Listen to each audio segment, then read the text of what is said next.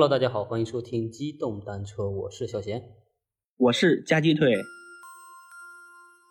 呃，这个周五呢，就是有一些突发事件啊，就是突然间腿儿哥这边中招了，阳了，嗯，嗯，对对对，其实原计划我们这周是想跟那个草哥，然后是一起我们录制一个新年的特别节目，但这个可能计划要往后再推迟一下了，嗯，具体时间呢也看我们那个最后剪辑完上线的时间为准吧。对，就从元旦录完，然后到新年之前吧，到春节之前吧，啊，因为那个呃，主要这次是因为我们也是想现场一起录这个节目，但是这样的话可能就有点麻烦了。对，哎呀，大家可以听到这个土哥还在咳咳咔咔的这个咳嗽。我尽量控制一下，尽量控制一下，嗯呃，嗯，啊，所以说这个症状确实是有的，对吧？大家其实还是要多防护一下。嗯、上期我们也是跟大家再三交代，这个尽量做好防护。嗯、但不幸的就是腿哥自己中招了。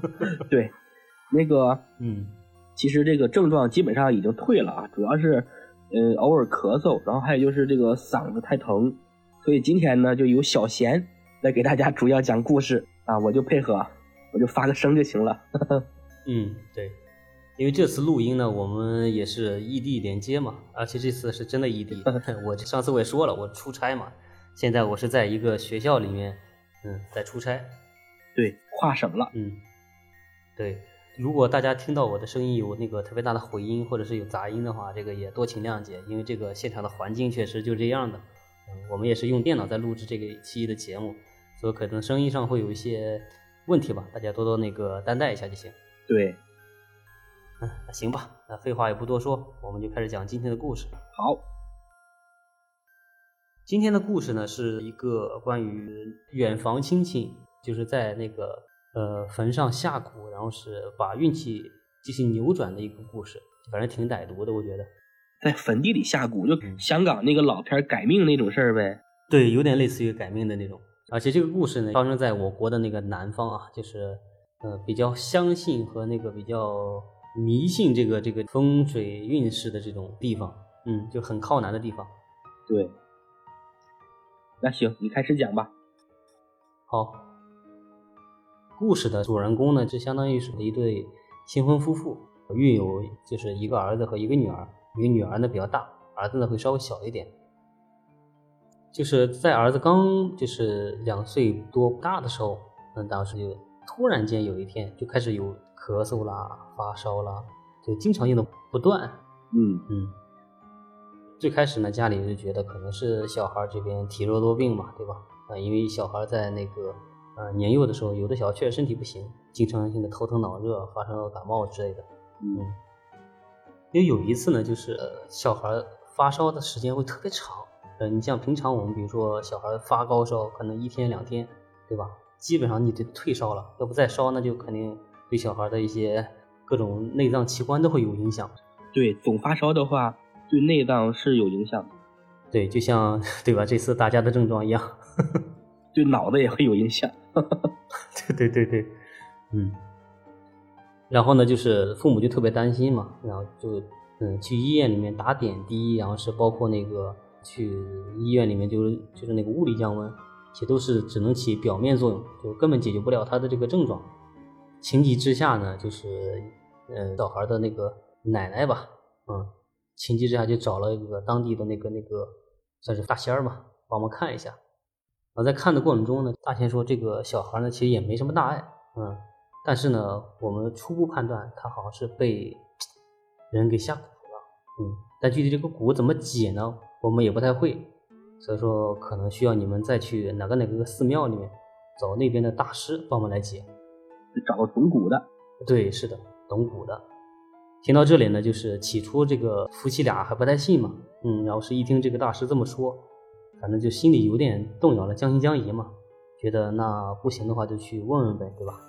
就按照这个大师的指引，是前往那个当地那个特别有名那个寺庙啊，去那个请教当地的那个大师。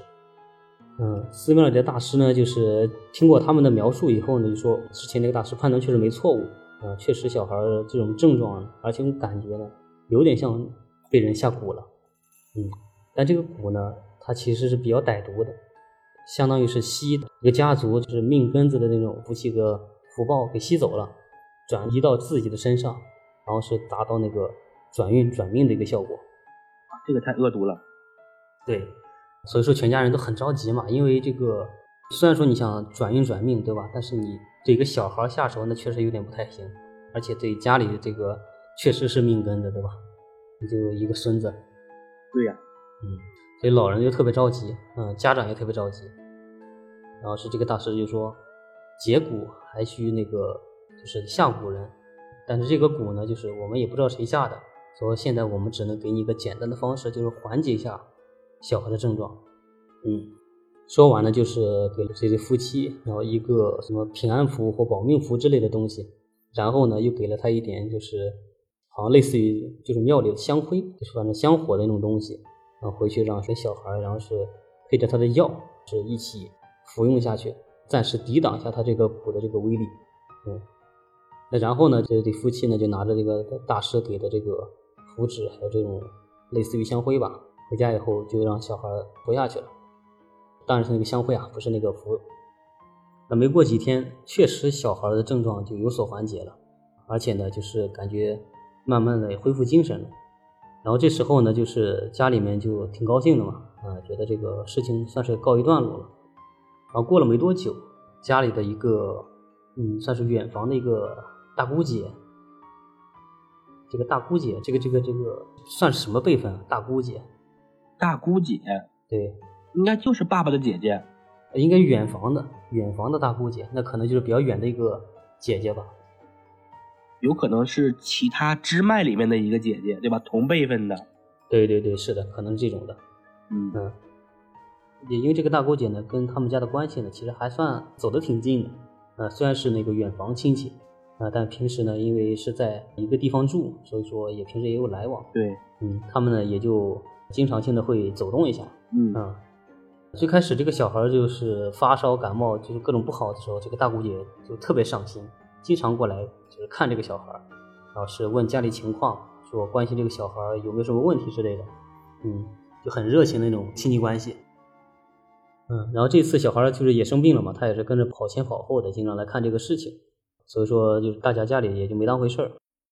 直到有一次呢，就是他们就每年逢年过节会上祖坟进行那个就是祭扫嘛，然后是在祭扫的过程中呢，其实他们就是会一大家子就是亲戚好友一起过去，就是祭祖，然后是那个焚香，然后呢，就是那个小孩的父母无意间就是看到他那个大姑姐，有一次上坟的过程中，在那个祖坟上，就是他们这一阵儿嗯的一个，呃，算是是爷爷辈儿那个坟上，嗯，就是简单扒拉了一下，好像在干什么东西似的。大家以为也就是拔草嘛，对，他特别热情，就是各个坟头都拔，啊、尤其是在他这支这个坟头上，格外的起劲儿。大家起初就以为他很热情嘛，就也没当回事儿。那结合他这个后面一直来关心他家小孩儿，而且有一次就是，嗯，其实这个大姑姐后续他们是出国了，就移民国外了，哦，嗯，风水果然旺啊。对，因为就在他大姑姐，就是他这个远房大姑姐要移民国外的时候呢，就是临行前，他特意来他们家，就是类似于告别嘛。嗯但是在告别的时候呢，他特别关心他家那个小孩的身体状况，这个就有点奇怪，对吧？对，因为虽然说他这个小孩就是身体不好，作为这个算是姑姑吧，对吧？关心一下很正常，对，但是呢，就是显得会格外的关心。而且关系又不那么近，是吧？关心的有点就是有点匪夷所思那种感觉，对，就不太正常嘛。嗯，而且呢，就是那次走的时候呢，因为他不是相当于是要就完全移民嘛，就然后他就是过来以后看完他一个小孩以后，特意给那个小孩包了个红包。嗯，但是奇怪的是，他包红包，你比如说我们正常，假如说啊，我去你家对吧？你假如说你们家有两个小孩，我去你家包红包的时候，肯定一人一个对吧？对，这个大姑姐她去的时候，只单单给了她这个小男孩一个，没有给他们家大女儿。果然很奇怪。对，就很奇怪。嗯，所以说呢，就是他们结合这个大姑姐的这种就种种不太正常的表现嘛。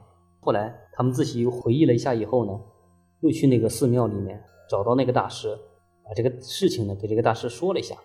那这个大师呢听到他们的描述以后说嘛，可能这个蛊的解的一个点找到了。然后后面呢就是这个道士跟这个夫妻俩说，这样吧，我们约至于就是某月的某一天，因为这天算是一个黄道吉日，就是比较讲究的日子。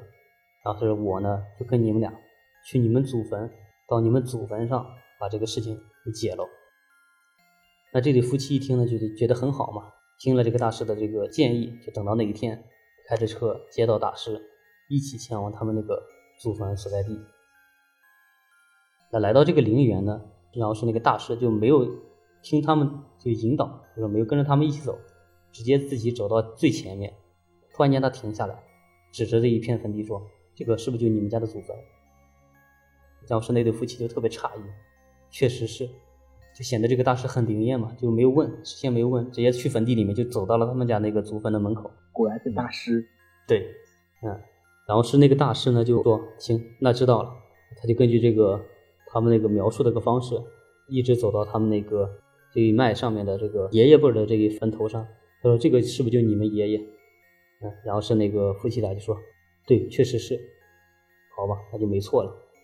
然后呢，他就蹲下来，围着这个坟转了一圈然后呢，走到坟后面，就双手在刨，刨了一会儿，突然不刨了，伸手从里面拽出来一根长长的东西，走了下来。然后这俩夫妻就很奇怪嘛，看着大师那个走下来，而且那个大师手里面呢还拿了一截骨头，啊，就骨骨是吧？而且那骨头呢，其实看下来就是不太像人的那种骨头。但是这个骨头的这个样子呀，就很明显，就是感觉时间很久了，就比较老的那种骨头了，也会偏黄嘛，有一点偏黄的感觉。而且呢，它这个骨头呢，你比如我们像那股骨或者是那腿骨上面不是有两个关节处有两个大骨头嘛？对，它这个呢，就是一边有骨头，一边没有那个骨头，就是被敲碎了。哦，然后这骨头呢，就形成了一个就是类似于钉子一样的形状。嗯，然后这个骨头呢，就是师傅说，是直直的插到了他们爷爷这一坟的坟头上，坟后面。然后是这个大师说，这个骨的方式呢，就是通过一种动物的骨头，然后是把这个动物的这种怨气或者这种晦气，就是注入到这一个坟上面的一个坟脉上，然后呢，就达到转移运气、转移到这个下蛊人身上的一个功效，好吧？就类似一个钉子钉到了你们那个祖坟的坟头上，是够歹毒的，是吧？对。然后这个时候呢，就是这俩夫妻讲，那这个蛊解除了，对吧？那就基本上算是结束了，这个事情也就没有了。但是呢，这个大师突然说，你们这个蛊要解了，但是这个蛊呢就会反噬下蛊这个蛊的这个主人。对，是听过这个说法。对，就相当于你把蛊解了。然后下蛊这个人呢，就会被他之前下的蛊给反噬掉。嗯，然后是这俩夫妻呢，就也没多想，觉得这个事情只要解决了，对吧？呃，不管反没反噬，对吧？对他们自己也没什么影响的，也就没有考虑。结果呢，没过多久，就确实听到亲戚那边的消息，说他们这个大姑姐在国外出了车祸，不幸去世了。谁出了车祸啊？就他那个大姑姐，活该。那这个故事呢，就算基本讲完。对，害人之心不可有啊。对，就是怎么说呢？嗯，这还算是远房亲戚，对吧？对，嗯，其实归根结底算下来，也算是自己的就亲属，对吧？这个下这种毒手，确实，对吧？有点歹毒，有点不对。家人是啊，家人的。其实他对这个家人肯定也是有内疚的啊，所以呢他会给什么包大红包啊。然后对对对，我觉得也是，对，又一直过问呀之类的，是吧？他其实也内疚，嗯，但是你内疚归内疚，对吧？你这事儿干的不地道，对吧？对，嗯，就最后就又被蛊给反噬了，对吧？好多说那个泰国的蛊就会，比如说你下不好，或者是你下了被别人解了，都会反噬主人之类的。对，不光泰国的蛊，中国的蛊也是一样的，会反噬。哦，对，就像我们上次讲的那个台湾那个下降头，也就是下蛊嘛，那个故事里面，对，就那个最后提到那个什么云南那个小姑娘，对吧？她被她男朋友下蛊了，后来那个蛊被解了以后，她男朋友就出事了。是啊，害人之心不可有。对，这种巫蛊之事，自古就是害人的事儿。行吧，那这些故事呢，就算是到此结束了。嗯，这次录制呢，就是腿哥也算是带病坚持啊。现在我感觉，其实中间我们剪了很多那个腿哥咳嗽的，包括他的那个什么，就是这种症状的表现吧。我觉得大家肯定要多注意一下自己的身体。嗯，还有哎呀的声音，哎呀，哎呀，对，是，哎，有时候吃药不管用，但是哎呀就管用。对。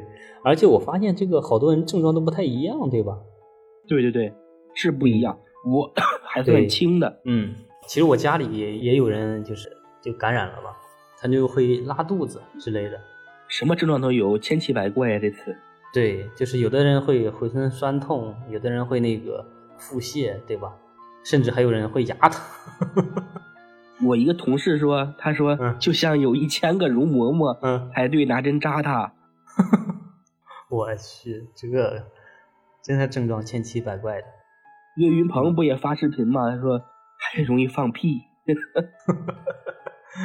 看来症状真的是千奇百怪的。嗯，对，然后大家多多注意防护。嗯，对，大家多注意防护。嗯，那行吧，那这一期就讲到这儿，对吧？腿哥也多休息休息。行，希望腿哥这个病情好转以后呢，我们再真真正正的好是录制一些好玩有趣的节目。好的，好的。然后节目的最后啊，再号召一下大家啊，嗯、给我们的节目啊多多点赞、多多关注、多多的评论、多多投月票啊！谢谢大家。对，谢谢大家。嗯，好，那好，那今天就讲到这里，丑哥赶紧休息。好的，好的，拜拜。嗯，拜拜。